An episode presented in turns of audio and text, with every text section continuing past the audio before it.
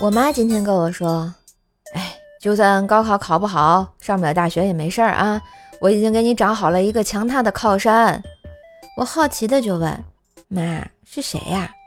只见我妈特别淡定的说：“观音菩萨。”现在观音菩萨还管高考的事儿啊？小学生喜欢说：“孙子，你爷爷我在这儿呢。”初中生说：“孩子。”小心，爸爸，我找人打你！大学生说：“哎呦，吓死宝宝喽！”难道现在的人都喜欢逆生长了？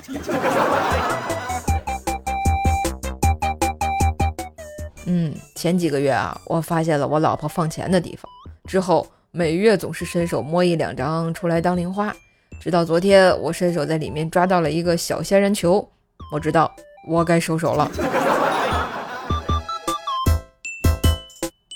嘿，哥们儿，你在学校打过架吗？必须打过呀。那你你赔人家钱啦？咋个意思？啥时候开始挨打也要赔钱了？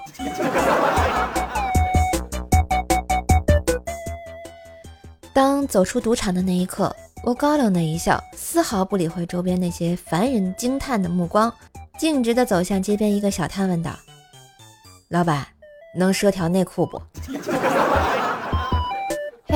今日份段子就播到这里啦！我是段子搬运工瘦瘦呀，喜欢节目记得随手点赞、订阅专辑，并给专辑打个五星优质好评，送月票啦！上瘦瘦主页订阅奏奈讲笑话，开心天津话，支持瘦瘦就要多分享、多收听、多打赏哟！